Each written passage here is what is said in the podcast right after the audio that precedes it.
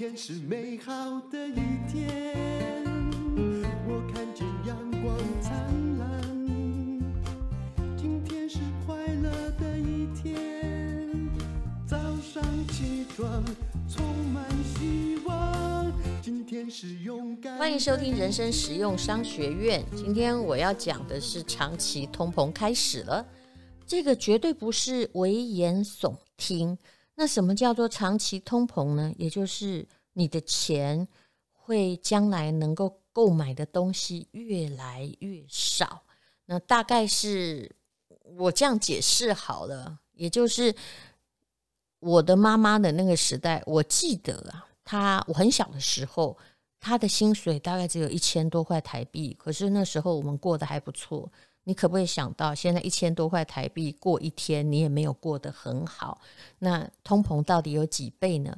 按照我们的政府的算法公布的数据，四十年来大概只呃，就是你的购买力只缩水了百分之四十六。你相信吗？我当然不相信。嗯，好，那么。我们要来看这个通膨，不是只有台湾。我们不要永远只是站在一个很夜郎自大的角色在思考。其实，在世界地图上无可讳言，不管我们多爱台湾，台湾就是地图上的那么一点点。台湾的钱曾经很多，但是无论如何，跟全世界的财富比起来，还是那么一点点。那么最近的通膨。原因是什么？常常听人生实用商学院的朋友应该知道，各国央行都在资金大放水啊，目前也没有明显的紧缩的迹象。而且越大的国家，如果它是国际货币的话，它的通膨就像海浪一样，一波一波就会卷到那些远方的国度去。那么印钞推升通膨，从目前看起来的确很有底。从南美的阿根廷啊到土耳其，物价都是有两位数的涨幅。不过这两个国家也蛮有趣的，你去看他们利率就知道。他们如果存钱在银行，也有十几趴哟。哈，那什么叫做通膨的公式呢？其实超简单的，也就是钱太多加上商品太少等于。价格上涨，有时候商品也不一定要少哈，不必物以稀为贵，只要钱太多，哎，那个后面那个等号价格还是会上涨哈。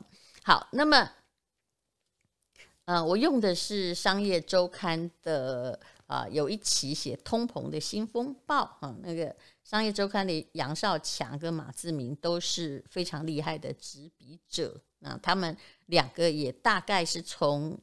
一年多之前就开始预言通膨，直到它到现在看起来还蛮成真的。那至于这个物价上涨是短期还长期现象，我个人也认为是长期的现象。有些东西是短期的，比如说机票，它在上涨啊啊，然后它可能只能卖梅花座嘛，那它就在上涨。然后呢，啊，像二手车。在上涨，我认为这也是短期的，没有他没有真正的那么喜欢二手车啊，哦啊，你如果听到猫叫的声音，就是我家的猫真的很吵。那 晶片呢？哦，当然台积电它的产能不敷那个需求，那么它的上涨，哈、哦，就是新车的上涨，新车都在等晶片。我觉得这个应该也是短期的，长期它就会恢复平稳。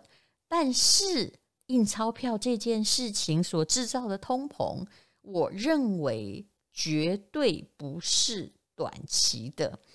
通膨长期化是可以找找到有力的证据啊。比如说呢，美国消费者啦，他们也有做个统计，对明年通膨的预期平均达到四趴，连他们自己也知道，而且是连续七个月上升。那么，《华尔街日报》也指出了，今年三月啊，那个美国这个联邦公开市场委员会有十八个成员嘛，本来三月的时候啊，三月的时候他们嗯，疫情还在。蛮焦灼的阶段哦，最近才开始放开，十八个只有五个认为通膨风险会上升。那可是到了六月，十八个有十三个人认为通膨风险会上升，因为他们已经看到很多的上涨啦。那呃，其实最重要的问题哦，还是美国政府啦，他努力的印美钞。我说过很多次，美钞一张在你看来是一百块，可是美国政府是每一张花六分钱来印的。德意志银行讲得很清楚哦，我觉得他蛮客观的。他说，美国政府呢，他大量的援助纾困财政支出，让全球经济坐在通膨的定时炸弹上。那呃，他很担心哦，他们自己的央行行动缓慢，没有办法抑制不断上升的通膨压力。有一个广告要打扰大家，这一期的商业周刊说得对。只要看咖啡涨多少，纸箱涨，咖啡豆涨，啊、栽培咖啡的人工也涨，运费也涨，就知道原物料涨得有多凶。那这个广告是我自己的广告，那我一直有在烘焙咖啡。每个月或者是一个月半小量出货，我们用的是比赛用的半直火的机器烘的。那么真正在执行的呢，我是负责调味。各位不用担心，我有英国的 City Guide 咖啡烘焙师的资格。那我的师兄是台湾十大烘焙师之一翁瑞阳先生，他两公斤两公斤在烘咖啡。那其实主要是我自己要喝的，那别人的一机咖啡都已经一包 卖到一百五，我们同样的豆子，这里必须要赞美自己，我真的很会抢豆子，因为船一靠岸就赶快去选好豆子，我选的豆子后来参加比赛大概都涨了三倍，这跟挑剔也有关系。那么我们一包咖啡还是。就是挂耳包，还有咖啡豆，我们尽可能卖得很便宜，因为我们中间并没有任何的经销商。那每个月都是卖完就截止。那这个月有特别送我的画做成的版画袋子，是在日本镭射印的，绝对不会褪色。然后我自己有签名。那通常我讲的时候，大概嗯，我们的最高记录是三个小时，因为总共大概只有六千包咖啡是挂耳包。所以就一下子就卖完了。那，呃，就是买一组咖啡啊，呃，满一个数额就有送我的袋子。那袋子呢，因为我没有觉得自己画的很好，我只是很喜欢画，所以呢，就是只送不卖。那非常谢谢你，请到吴淡如的粉丝团来看咖啡。那如果没有看到的时候，就是已经卖完了，我们就只好删文。谢谢你哦，不好意思，就来个广告喽。其实按照历史经验，哪一国的央行总裁真的能够完全抑制通膨的压力呢？还没有看过。那么。有什么因素会让通膨长期化？请大家听听看哈。我们讲的是理性原则，也许不是每个人都可以听得懂，可是我们人生还是要去找理由，然后啊，不要只是人云亦云，或者是啊讲一些神怪传奇吧。好，那么我们来看看啊，让通膨长期化的原因。呃，央行第一个就是央行呢，以前都是以稳定通膨为目标，那它都会定，比如说平均通膨两趴，那日本是呃希望我们每年通膨有两趴，可是呢，啊，目前大家已经都这个定超过两趴，然后包括联准会在内的各国央行哦，更强调充分就业。也就是，如果你要让大家充分就业，是不是要让新的公司能够借得到钱？这个道理很简单吧？那利率就是易降难升，利率基本上很难再涨上去时，资金就会一直很充沛啊。所以这供需原则，我想大家应该很容易了解，就是大家都很容易借到钱，那就是钱很多嘛。啊，那钱很多的话呢，东东西呢就是会变贵。刚刚我讲过的一个基本经济方程式嘛，钱太多加上商品太少等于价格上涨。那钱太多在前面那个等号，对不对？好，钱太多如果加上一的话，价格上涨，哎，后面也就这个加也就加上，就一加一等于二，对不对？那如果前面那个一变成二的话，就二加一等于三啊。所以钱太多跟 这个通膨是绝对有关系的，我觉得我这样讲最容易理解。那么第二个呢，就是哎呀，很多美国政府自己也财政失衡啊。比如说拜登上任之后，你知道他撒了多少钱吗？其实很多人都以为啊，那就几亿美金，其实没有，他撒了四兆哈，该盖这个基本的建设，因为他们财务的赤字就会变本加厉哦。而事实上，财务的赤字变本加厉，可是这个债啊已经很难还，所以美国政府也不希望利率变低。好，那这个要讲起来复杂了。我们来谈谈这个世界工厂的涨价吧。嗯，比如说呢，中国一直是这一二十年来的世界工厂，对全球输出廉价的商品。那么，如果它涨价，是不是？全球也会觉得通膨的压力到自己身上呢？当然呢，比如说很简单的来说，中国的制造商已经第四次的提高餐巾纸跟卫生纸的批发价格。你听到这有没有觉得很有趣？那也就是说，中国都在担心通膨，世界工厂在担心通膨，那么你的价格的涨幅也一定会蔓延到国外去啊。对不对？啊，好，那当然，我不认为这是一个短期的现象，因为物价从头到尾就是只有涨没有跌。以中国为例，你看，大概是二十五年前吧，是个万元户了不起了。现在谁手上没有一万块人民币？这就是通膨啊，嗯。非常非常的简单，也许你还是可以在淘宝或者是拼多多上买到超级便宜的东西，但无可厚非的，它也是会慢慢的涨，因为他们的劳资、他们的社会福利也是随着国家的进步慢慢的在上升，不是吗？任何国家都是一样的。那么，如果通膨持续下去，你应该怎么样自救呢？首先，你受到的影响叫做货币的购买力在缩水哦。那美国啊、呃，已经有人形容美元的购买力以近四十年来最快速度在下跌。比如说呢，啊，有一个财经研究机构，他就说，美元的购购购买力因为真的印太多了。过去三个月来就缩水了二点四趴啊，也就购买力的下跌是越来越严重的。那我们在之前那一集也有提到，其实油也涨，运费也涨，原物料也涨，工资也在涨。那么这种状况其实是想要把它压下去都非常非常困难的。那到底应该如何呢？商业周刊有提出了一个解决方案。你看一下，因为这也是试图解决。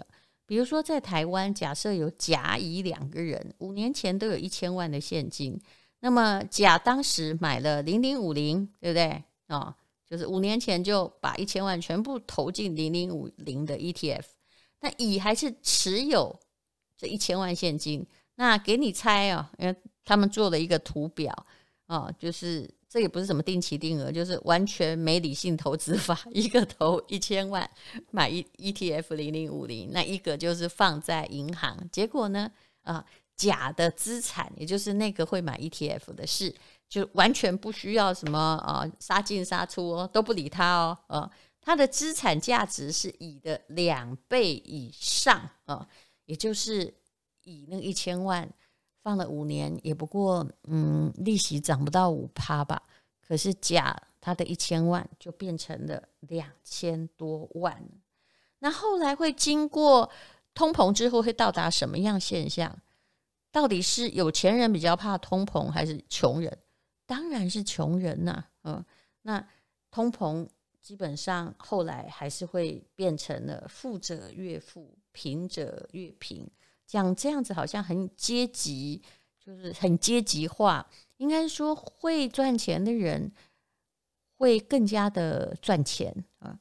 安德烈克斯托兰尼说过一句老话，我讲了很多遍，也就是股票的上升是必须有一些些微的通膨啊，当刺激因素的。那但是穷的人呢，你就会发现每个月赚那个二十二 K，怎么以前到了每个月二十号用完，现在到了十五号就会用完。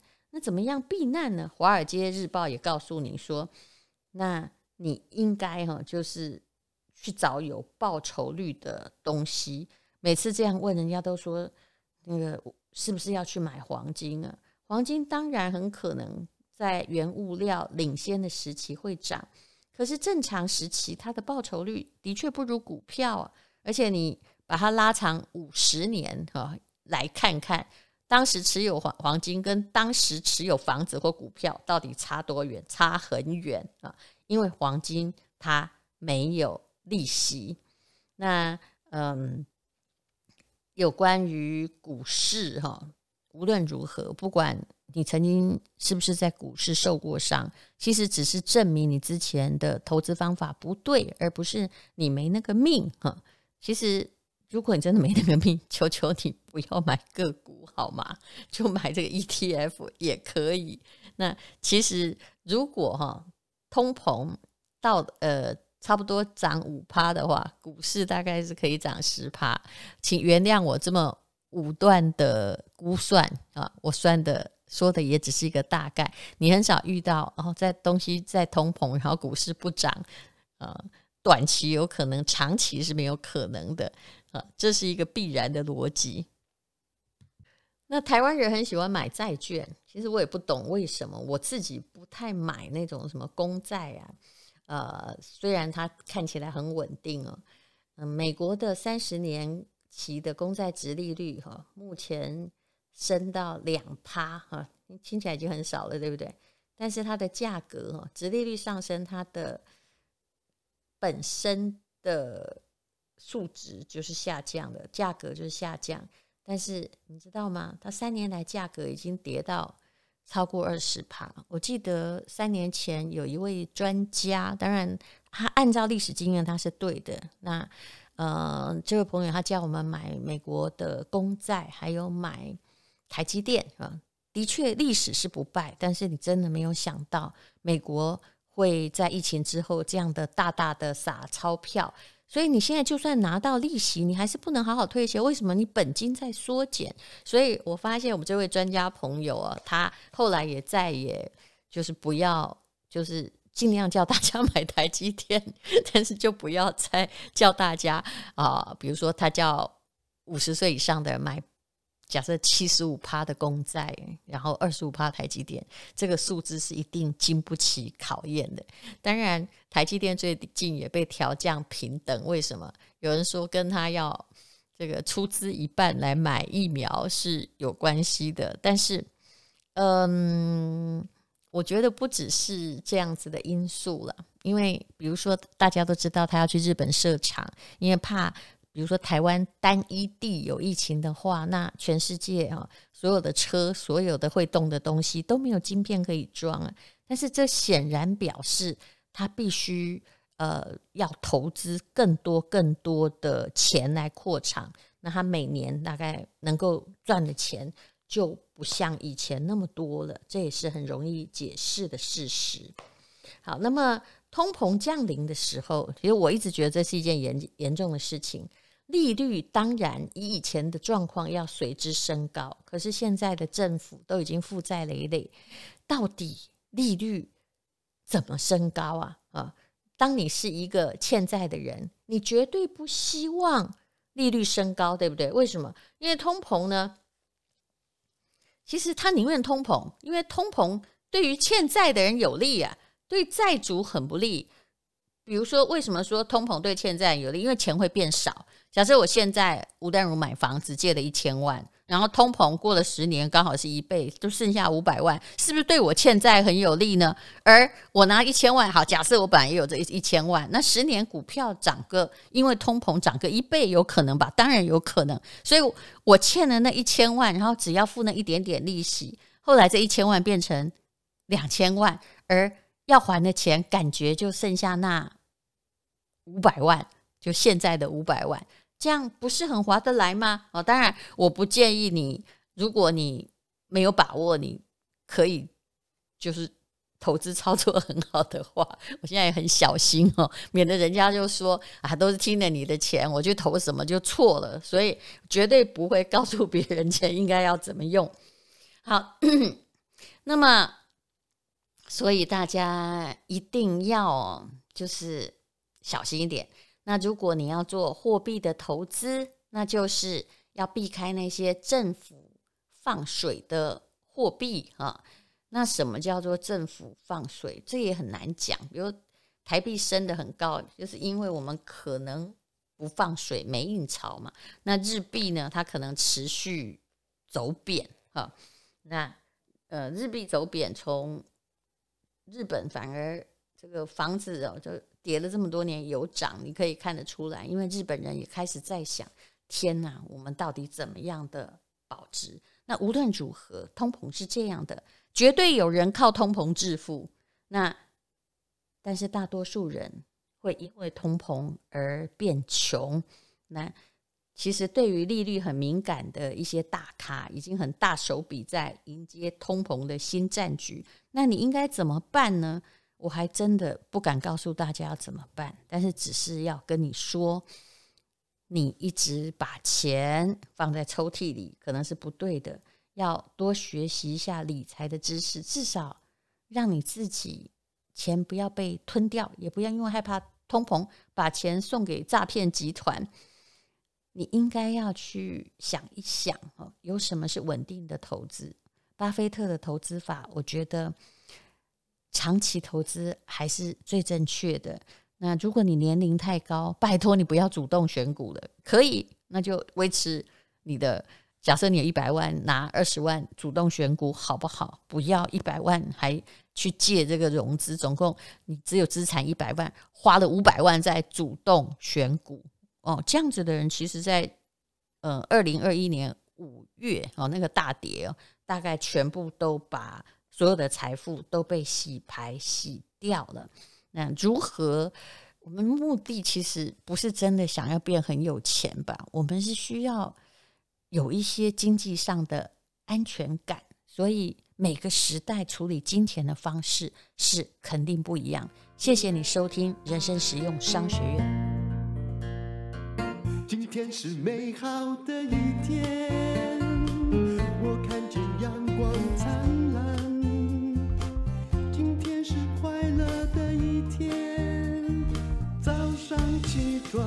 充满希望，今天是勇敢的一天，没有什么能够将我为难。今天是轻松的一天，因为今天又可以，今天又可以好好吃个饭。